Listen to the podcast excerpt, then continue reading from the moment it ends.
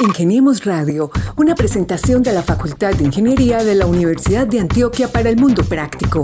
Búsquenos en portal.uda.edu.co, en facebook.com, Facultad de Ingeniería UDA y en nuestras redes sociales, Ingeniemos Radio. Y es muy curioso ver cómo, pues al inicio y después de, de todas esas capacitaciones que les hacemos y de todas esas charlas de autocuidado, uno los ve en el laboratorio y al inicio son como todos nerviositos, como para la vidriería, para los reactivos, eh, pero a medida que, que van avanzando como en la práctica se van soltando.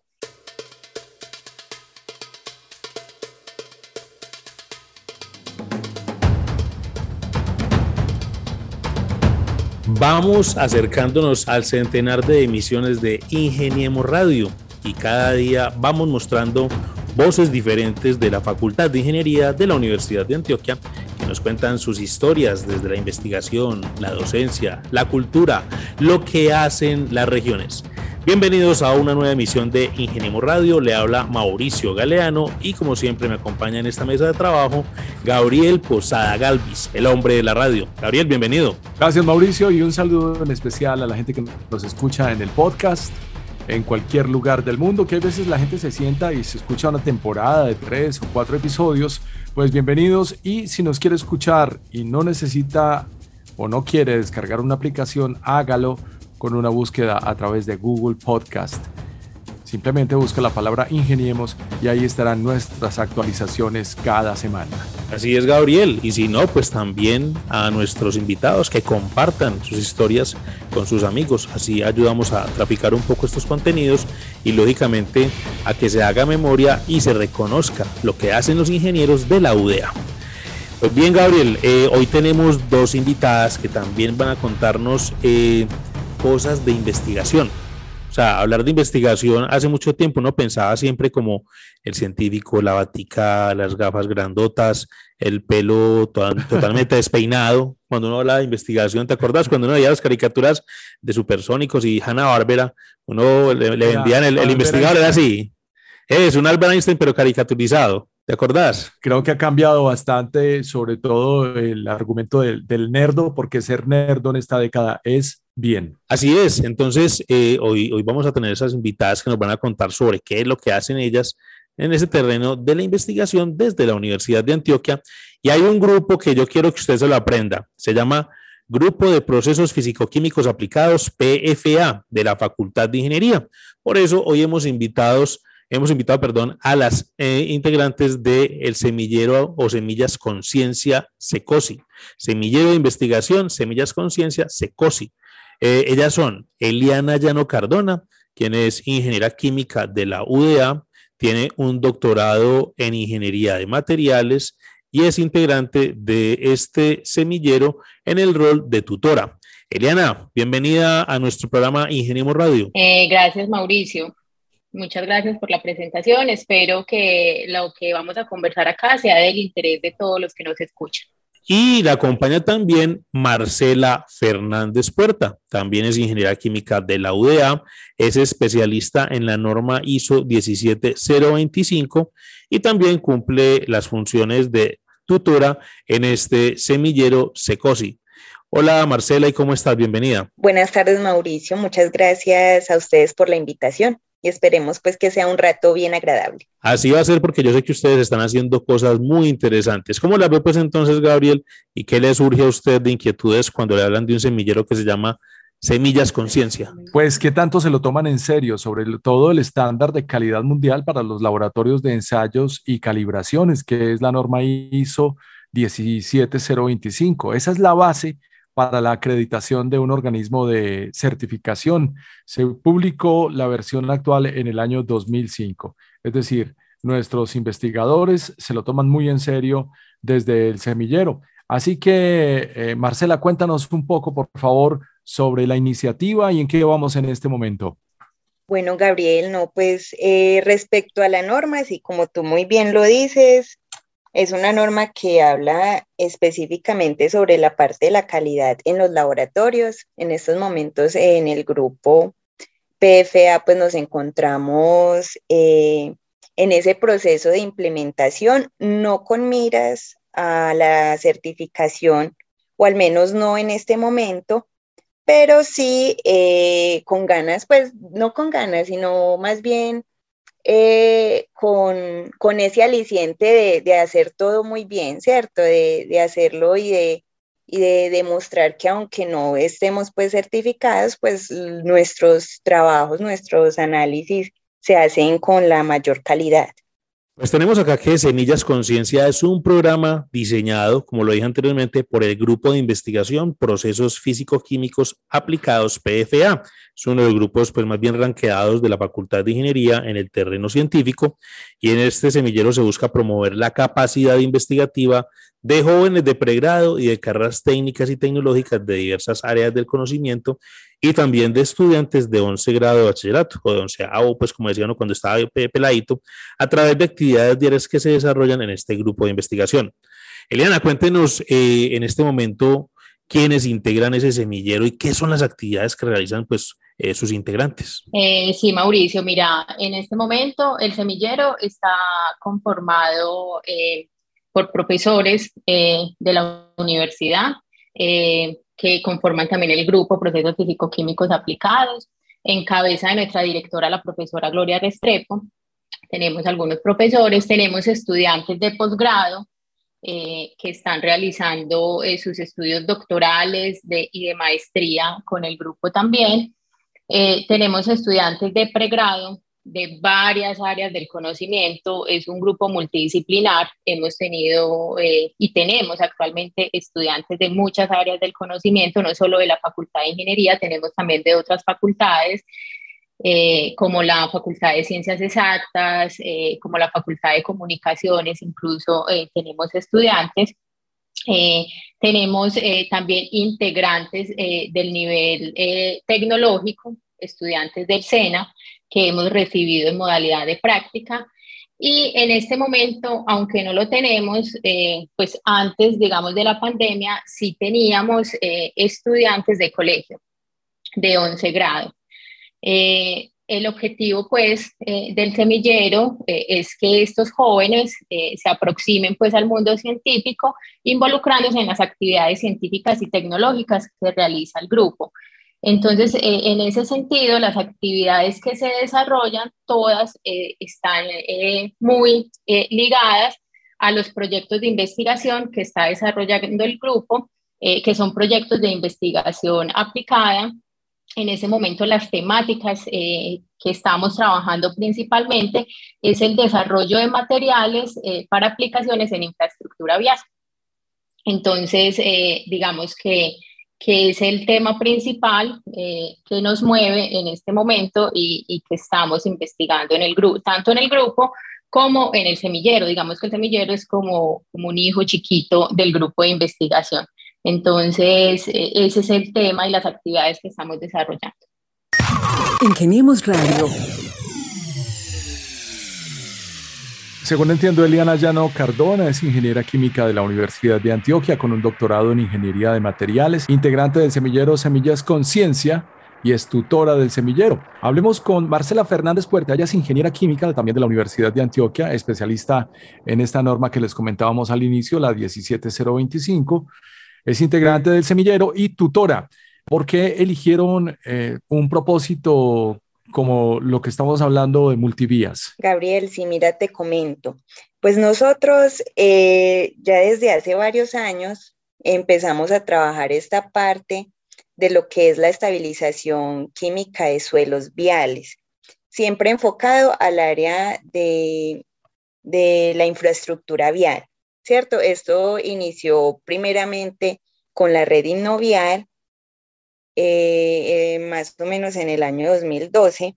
Y a partir de ahí, pues en vista de que es un proyecto grande y que se requería pues como el apoyo de muchas personas, eh, se optó por crear este semillero para que nos apoyaran tanto en el área de investigación como en el área de, de lo que nosotros llamamos vigilancia tecnológica, ¿cierto? La búsqueda pues de, de información eh, relevante que tenga que ver con los temas que estamos trabajando en su momento.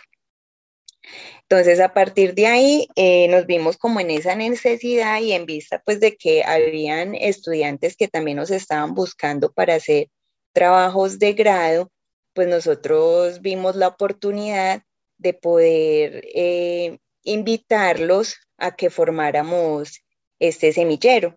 Y por eso el semillero pues se enfoca más es como a esa introducción de los estudiantes al área de la investigación y por eso es que nosotros lo hacemos pues directamente como con, con, eh, con los proyectos que estamos llevando a cabo.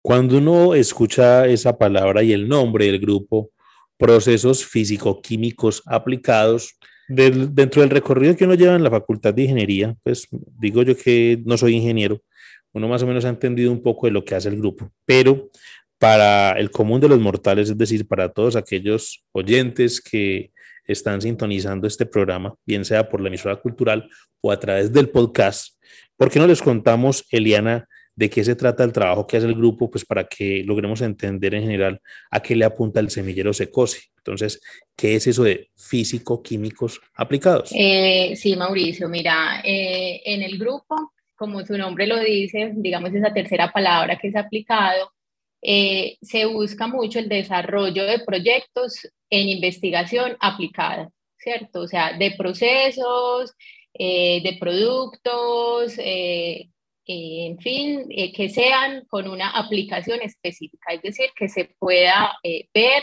cuál es el aporte que tiene em, como, como esas investigaciones y esos proyectos en la vida real. En ese sentido, últimamente eh, el, grupo ha estado desarrollando eh, proyectos de investigación en, el, en la línea de investigación de desarrollo de nuevos materiales con aplicaciones en infraestructura vial. Entonces, eh, como ahorita lo comentaba mi compañera Marcela, aproximadamente desde el año 2011 eh, el grupo empezó con esta eh, línea de investigación. Eh, se, han desarrollado proyectos muy grandes en asocio con el INVIAS, con el Ministerio de Transporte, con la Gobernación de Antioquia. Y la idea es desarrollar materiales alternativos para ser aplicados en infraestructura vial y especialmente como en esas vías eh, que todos conocemos como vías destapadas, ¿cierto? Que son vías de bajos volúmenes de tránsito que no tienen una eh, capa de rodadura, que no están pues asfaltadas. Entonces eh, se desarrollan materiales alternativos para mejorar como el desempeño de esas vías y que cumplan pues con una serviciabilidad. básicamente esa es la línea de investigación eh, por la cual eh, nace también el, semillero eh, de investigación Semillas Conciencia, porque al ver que eran unos proyectos de investigación tan aplicados, pues empezó a, generar mucho interés dentro de los estudiantes y nos empezaron a llegar pues muchas solicitudes de voluntariado, de que querían hacer parte y fue ahí donde se nos ocurrió la idea de poder Em, crear este semillero. Perdón, Gabriel, pero por acá eh, me estás debiendo todavía que son físico-químicos, o sea, yo como ciudadano del común, ¿qué son físico-químicos? Ah, físico-químicos eh, son eh, todas las pruebas, características que se le hacen, pues como a los materiales, digamos como todos esos procesos que involucran características tanto físicas como químicas. ¿Cierto? Eh, cuando el grupo de investigación nació por allá en el año 2000, eh, teníamos eh, tres líneas de investigación, que era el desarrollo de nuevos materiales, el, el, medio ambiente y el desarrollo de nuevas energías. Digamos que en esas tres líneas de investigación siempre estamos conjugando, digamos, como procesos que involucran tanto fenómenos físicos como químicos de las materias para eh, poder, eh, digamos, desarrollar eh, nuevos procesos, nuevos productos, en fin. Sí, o sea, básicamente tiene que ver con la transformación, ¿cierto? Nosotros, muchos de los procesos que realizamos, partimos, por ejemplo, de residuos o subproductos industriales para llevarlos a algo de valor, o sea, para darles valor. Eh, por eso, cuando Eliana hablaba de aplicados, se refería a eso, a, entregarles como ese valor agregado a algo que no le veían valor o que desconocían cómo poder sacarle el valor a, algo que salía de, una determinada planta de producción, por ejemplo. En cuanto a las líneas de investigación, pues como Eliana les comentaba, pues en el, en el año 2000 eh, nació el grupo y nació con unas líneas de investigación que ahora ya se han afinado más, ¿cierto? Entonces ya ahora esas líneas de investigación nosotros las enfocamos, siguen siendo tres, siguen siendo muy parecidas a las de ese entonces, pero digamos un poco más afinadas. Entonces está la parte de energía y procesos, está la parte de desarrollo de materiales y la parte de ambiente y recursos naturales.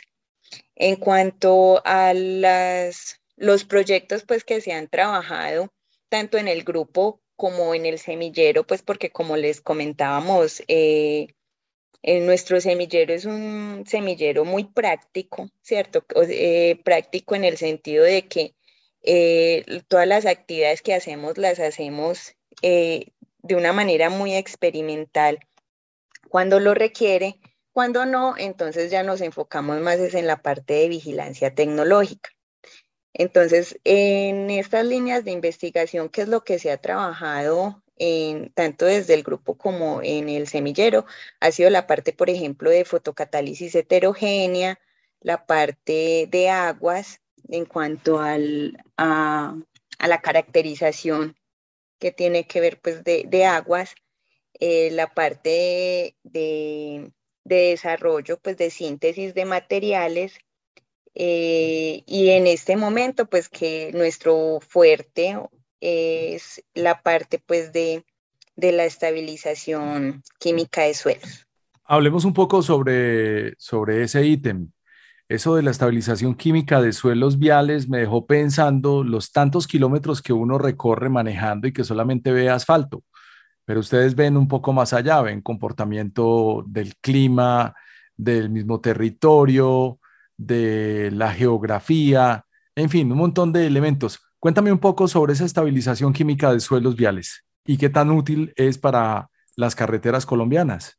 Sí, Gabriel, la estabilización química de suelos es eh, una solución alternativa eh, que está, digamos, muy, eh, muy en auge en este momento, pues, en el país. Eh, porque gracias a ella pues se encuentra como una solución para los miles de kilómetros de vías no pavimentadas que tenemos en nuestro país. digamos que por temas presupuestales, pues es difícil pensar en que el país va a tener los recursos para pavimentar eh, todos los kilómetros de vías que tiene. Eh, especialmente porque en nuestro país pues hay regiones muy aisladas eh, donde se hace también difícil, digamos, como la, el transporte de materiales y, la construcción de vías. Entonces, digamos que surgen alternativas y, digamos que esto no es nuevo en el mundo. Eh, hay otros países donde ya eh, se aplican muchos estos productos, pero digamos que en Colombia, eh, por ahí desde el año 2013, 2014, ha habido un auge de llegada de nuevos productos al país que brindan pues estas soluciones.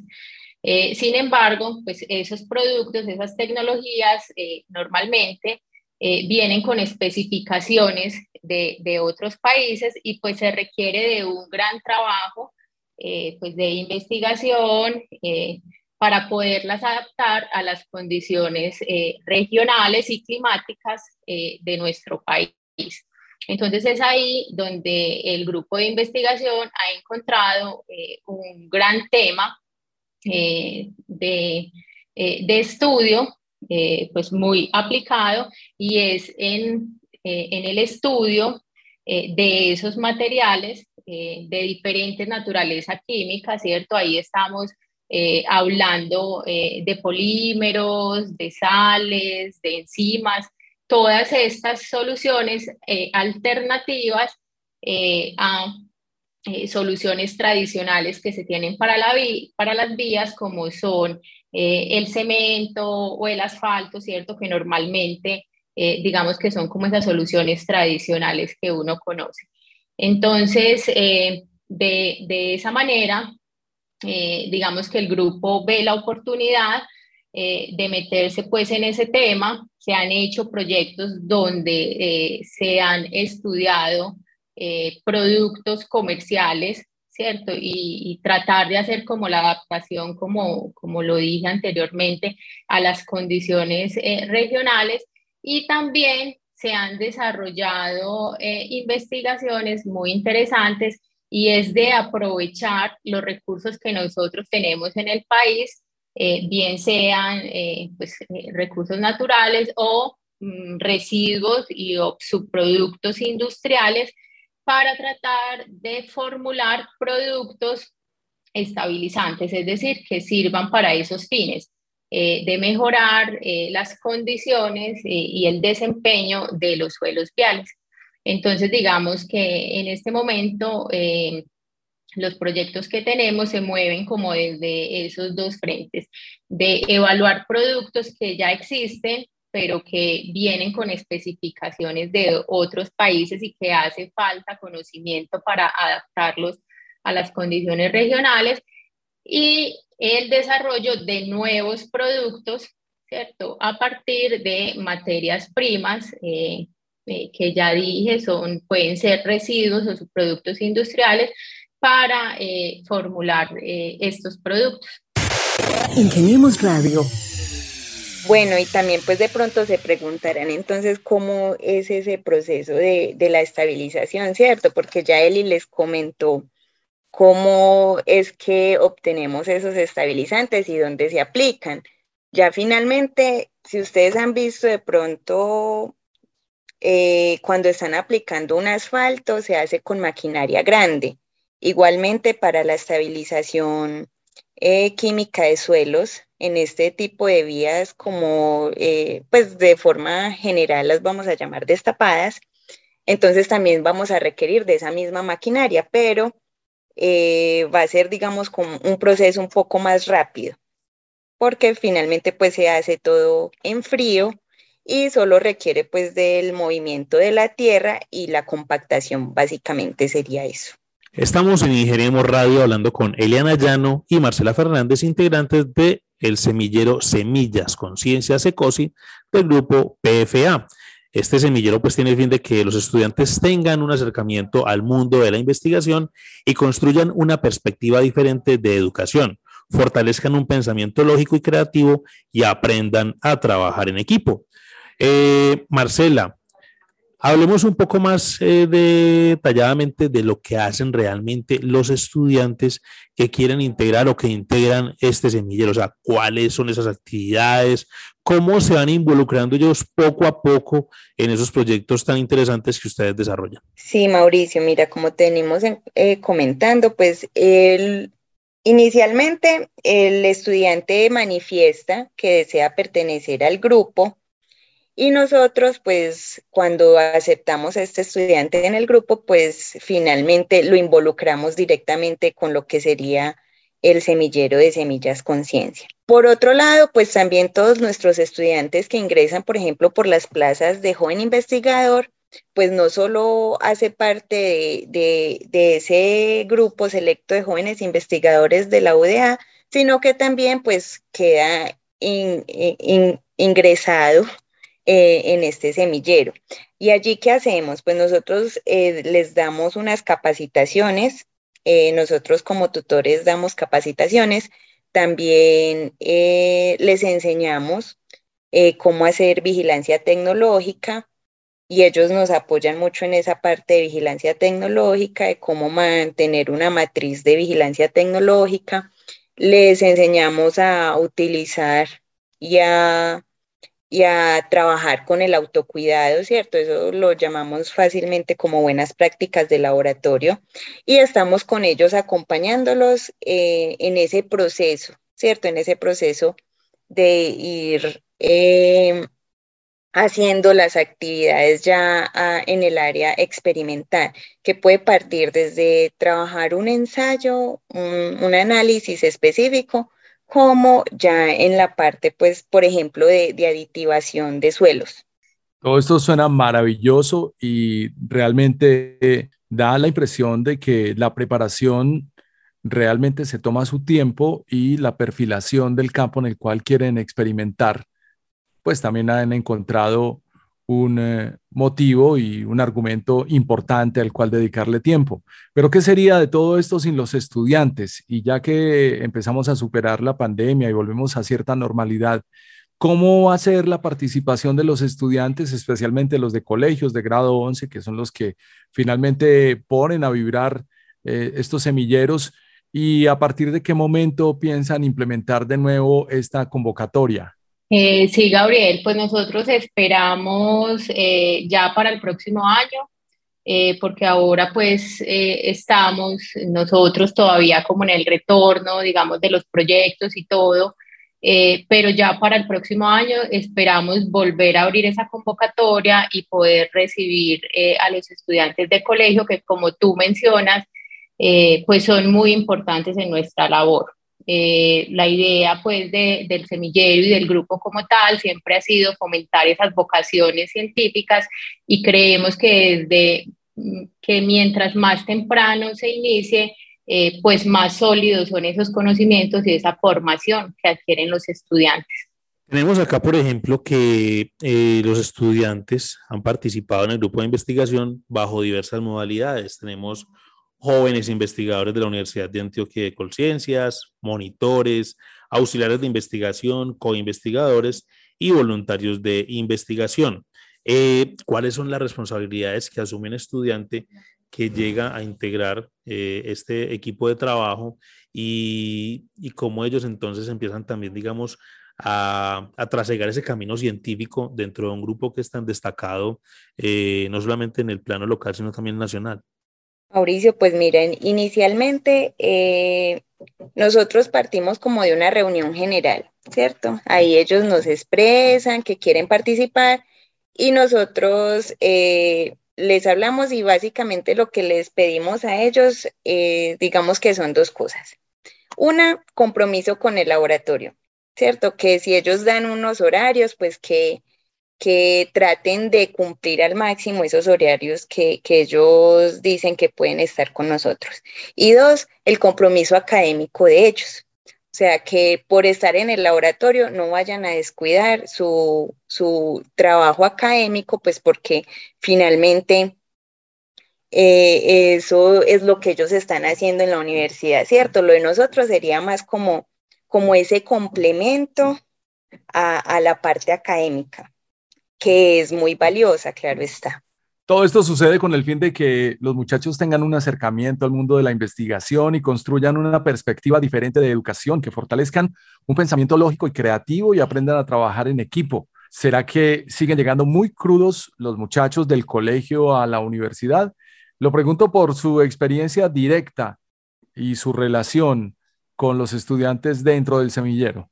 Igual yo siento que esa transición del colegio a la universidad siempre va a ser compleja, más que todo cuando estamos hablando de colegios públicos, ¿cierto? Que de pronto no cuentan como con todos los recursos para darle a, los estudiantes para que tengan una mejor formación, al menos en esta parte. Sin embargo, eh, todos llegan también muy propositivos y eso es algo que hay que destacar que son estudiantes entusiasmados, motivados por querer aprender y lo hacen rápidamente. Chicas, una inquietud que me surgió aquí pues mirando eh, los objetivos específicos y es, ¿hace cuánto se crea el semillero? O sea, ustedes ahorita referenciaron de que el grupo pues fue creado por allá en el año 2000. Pero el semillero como tal, ¿hace cuánto empezó a funcionar? ¿Cuántos participantes tiene? Y hablemos un poco de esos asuntos generales, es decir, dónde se reúnen, cada cuánto se reúnen, ¿cómo es eso? Sí, Mauricio, eh, el semillero Semillas Conciencia eh, se conformó en el año 2013, ¿cierto? Estamos eh, cumpliendo ya nueve años Em, actualmente tenemos eh, cerca de 20 integrantes eh, activos. Eh, hemos tenido hasta 50 estudiantes, digamos, antes de la pandemia, pero actualmente sí tenemos cerca de 20. y normalmente nuestros puntos pues, de reunión eh, son en los laboratorios con los que cuenta el grupo de, investigación eh, en la CIU y en Ciudad Universitaria. Eh, nosotros hacemos como un seguimiento periódico de los compromisos que se tienen dentro de los proyectos a los chicos que entran a conformar el semillero eh, pues a todos se les ponen tareas específicas, como bien lo mencionaba ahora Marcela, pues de vigilancia tecnológica o de ensayos prácticos como tal en el laboratorio, y se hace un seguimiento más o menos cada 15 días, pues nos estamos reuniendo con ellos, eh, los que somos tutores y los profesores, eh, y vamos retroalimentando como ese proceso de formación en el que ellos están. Bueno, yo tengo que preguntar definitivamente cómo funciona la red Innovial y ese proyecto de regalías con la gobernación de Antioquia, que parece que tuvo un auge importante para los estudiantes de pregrado y posgrado, dado que entraron a formar parte del grupo de investigación en diferentes modalidades. Cuéntenme cuáles son y eh, cómo forman parte de la investigación en los diferentes equipos. Pues mira, lo que fue la red Innovial, pues ya ahora ya, ya ese proyecto finalizó, pero sí fue un proyecto muy grande.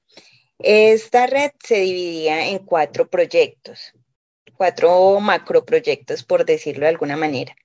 Y en ellos, pues, eh, como todos, tenían que ver mucho, uno, pues, principalmente con la parte de vigilancia tecnológica y ya con la parte de eh, recolección o ya digamos como una especie de vigilancia eh, tecnológica, pero de, industrial.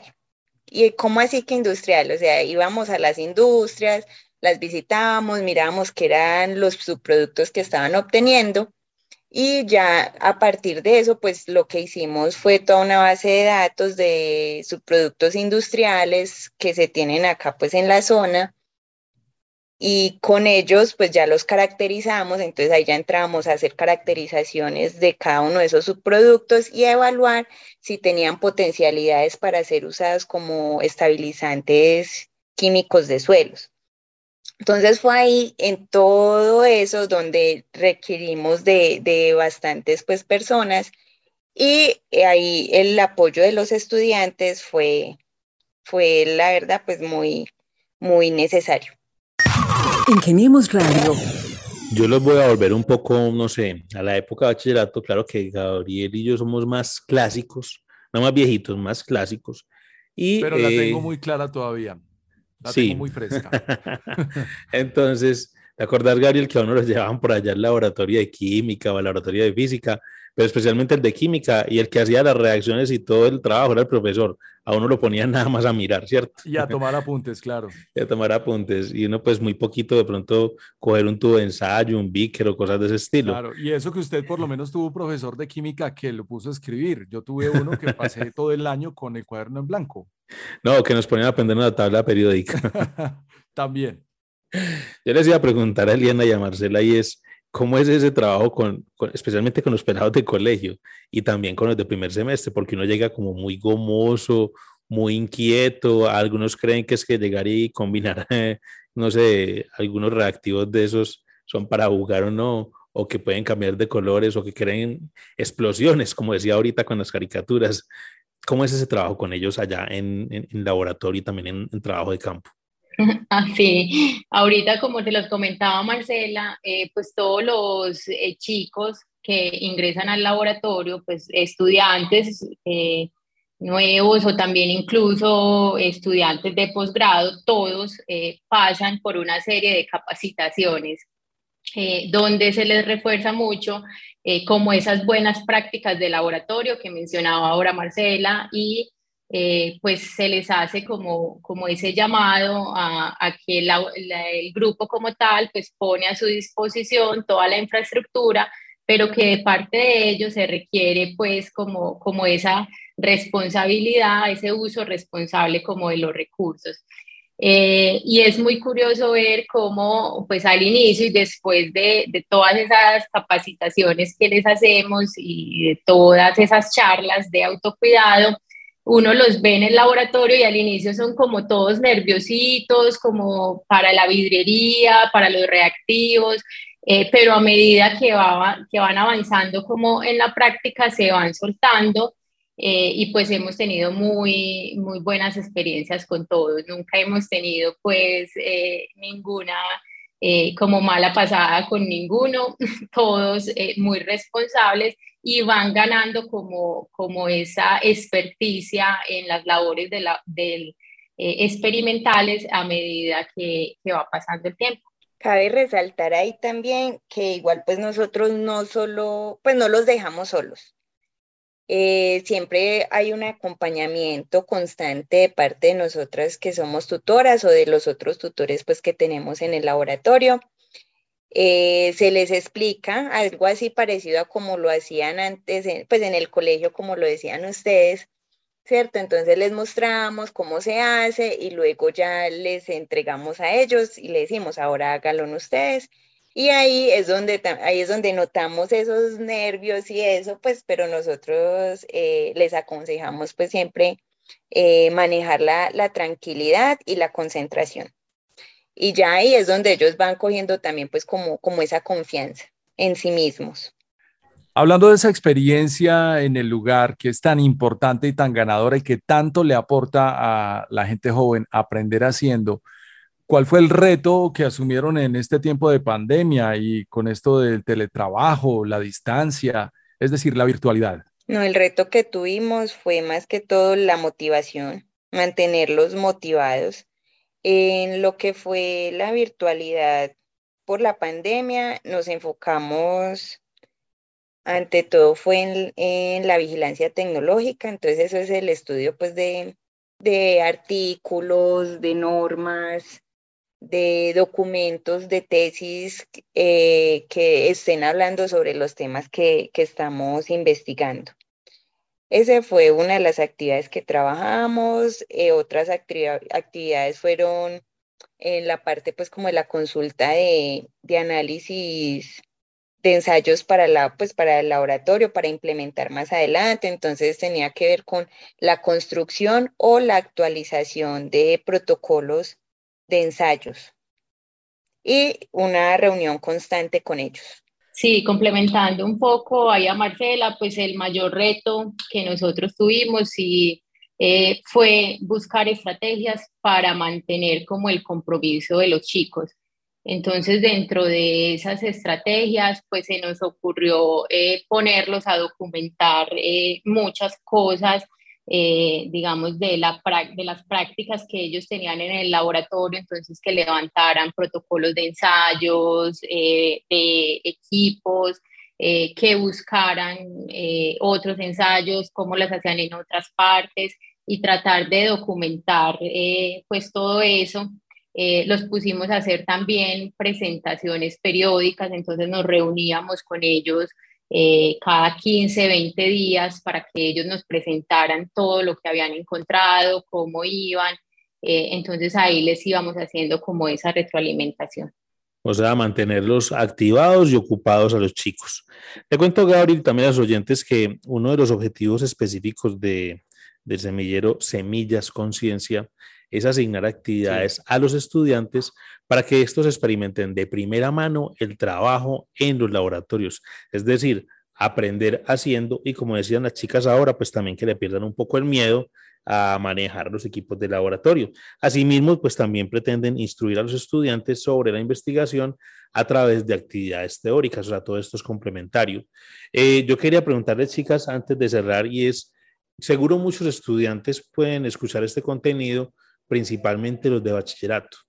Y algunos quedarán motivados porque hay chicos que les encanta el tema de la física, la química y las ciencias naturales o las ciencias exactas y naturales.